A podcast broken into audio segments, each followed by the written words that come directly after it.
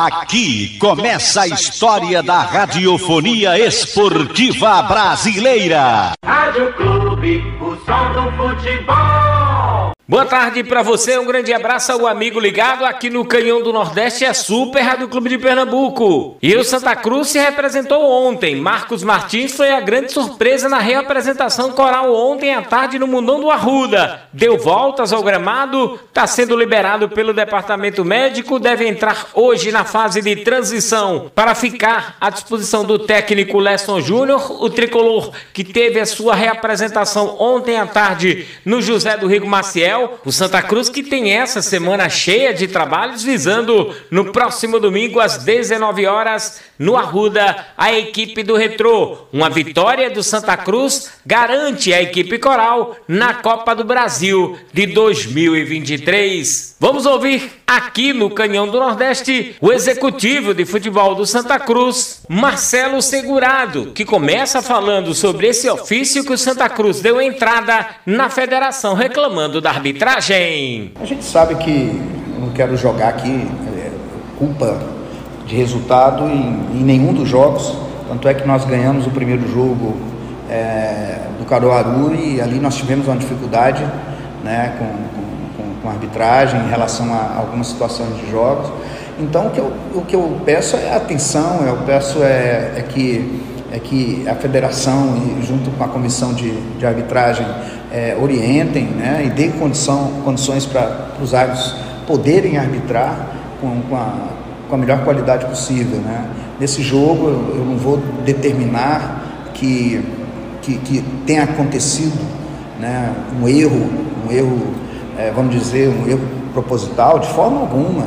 Né? Eu acho que no contexto todo foi uma boa arbitragem. O que me chama a atenção, que causou espécie para esse jogo, principalmente, foi o gol do Alex. Em hipótese, a gente sabe que está impedido, mas a situação criada pelo próprio Bandeirinha de ter, né, ele ter é, movimentado em direção do campo e para. Então, naquele momento ali, cria-se essa dúvida se houve alguma, alguma interferência ou não.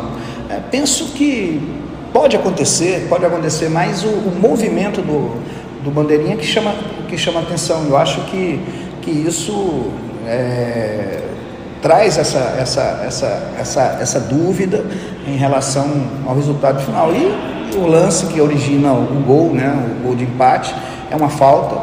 Mas não vamos ficar lamentando, a gente não está aqui para lamentar. Agora, chamar atenção, né, que, que temos preocupações sim, porque é, a gente não pode, dentro, dentro do contexto, é, ser prejudicado por arbitragem.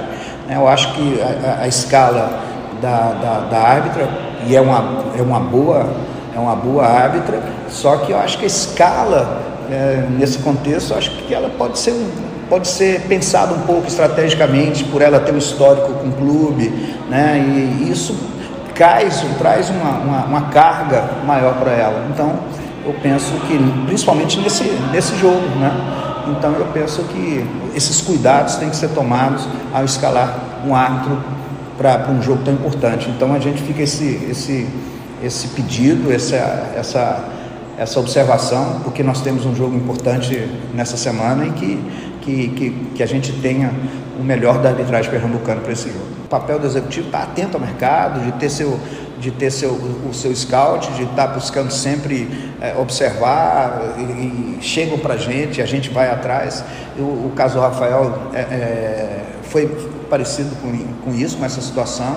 É, um amigo treinador me, me, me, falou muito bem dele, o Ricardo Drubski, e eu tenho profunda admiração por ele e, e respeito né, pela, pelo profissional que é. Ele me falou desse jogador, eu fui pesquisar, mostrei pro, aí eu mostrei para o Leston, aí nós vimos né, esse potencial e sem dúvida alguma é um, é um jogador de, de, de, muita força, de, que tem um faro para o gol, um menino extremamente comprometido, tem tudo para ser, é, é, vamos dizer assim, um, uma, um grande achado né, para o Santa Cruz e eu tenho certeza que ele vai dar muita alegria para o torcedor. E, e, ele é um, uma joia hoje extremamente valiosa para o Santa Cruz, um, um, atleta jovem que, que tem os vínculos agora econômicos é, é, com Santa Cruz. Então, com certeza foi um achado e foi, um jogador que, que vai dar muita, muita alegria ainda pra gente. Este Marcelo Segurado falando aqui no Canhão do Nordeste. A semana cheia de trabalhos. A expectativa é que Marcos Martins comece hoje a transição e fique à disposição do técnico Leston Júnior. Sem clube, não há futebol. De volta aqui no Canhão do Nordeste para falar do tricolor do Arruda, que hoje trabalha em dois períodos. Pela manhã trabalhou no Arruda e hoje à tarde no CT das Cobras Rodolfo Aguiar. Amanhã, 15 horas no CT das Cobras. Na quinta-feira, 8 e meia da manhã no Arruda, às 15 horas repete a dose no Mundão do Arruda. Sexta-feira, 15 horas no Mundão do Arruda. Sábado, Arruda, às 8 e meia da manhã e segue concentração para domingo, às 19 horas do jogo contra a equipe do Retrô. Lembrando que uma vitória diante da equipe do Retrô dá o direito ao Santa Cruz de disputar no próximo ano a Copa do Brasil. O tricolor, que tem Marcos Martins voltando do departamento médico, ontem já deu voltas em torno do gramado. Hoje a expectativa é que ele entre na transição. O time coral vai se recompondo dentro da competição estadual. O Santa Cruz, que joga 19 horas domingo no Arruda contra a equipe do Retrô. Repito, esse jogo vale a Copa do Brasil do próximo ano para o Santa Cruz. Uma vitória garante o Santa na disputa da Copa do Brasil do próximo ano. Vamos voltar a ouvir aqui no Canhão do Nordeste Marcelo Segurado, o executivo futebol coral. Se reformular um, um, um elenco é, é, um, é um desafio muito grande. E basicamente nós não reformulamos, né? nós montamos um elenco é, com novos jogadores que não, que não haviam atuado juntos então existe uma metodologia, então eu vejo com bons olhos a, evolução que nós estamos tendo. Né? Uma evolução é, que ela não é rápida, porque demanda tempo, demanda é, rodagem, minutagem, mas é uma, é uma, uma evolução extremamente é, dentro daquilo que a gente esperava e está acontecendo. Né? Em relação a esse jogo, insistam, são dois, dois tempos distintos, mas eu gostei de, de um modo geral Acho que poderia, o resultado poderia ser, ser diferente, mas o que eu gostei basicamente foi a postura do time, que mesmo mesmo que a gente diz no, no futebol sofrendo, né? Um primeiro tempo onde aquilo que, que foi planejado, ah, alguma coisa não aconteceu e isso fez com que não houvesse desespero, tomamos um gol, comportamos, tivemos um comportamento muito bom. Então, essa, essa maturidade do time, essa maturidade do elenco, dos jogadores que estão entrando, dos jogadores que estão, é, mostra o comprometimento. Então, em relação a essa evolução, eu estou gostando bastante. Você fala que foi importante, gostou dessa evolução, e vale ressaltar que sábado foi um teste à parte, né? porque um clássico é um jogo diferente. É, desse time que está aí, você está satisfeito ou ainda cabe reforços no elenco? Bom, é clássico, e se, se, se tratando de, de de esporte em Santa Cruz. É, é, um clássico, né? É o clássico das multidões. Basta a gente perceber aí a audiência que isso teve, que esse jogo teve. E é um, é um, é um jogo à parte, é um campeonato à parte, né? E a gente sempre tem aquela, aquela máxima do futebol que clássico não se joga, se ganha, né? E nós fizemos um, um, um jogo é, dentro, do, dentro do que, daquilo que a gente, a gente queria, principalmente no segundo tempo, com muita personalidade.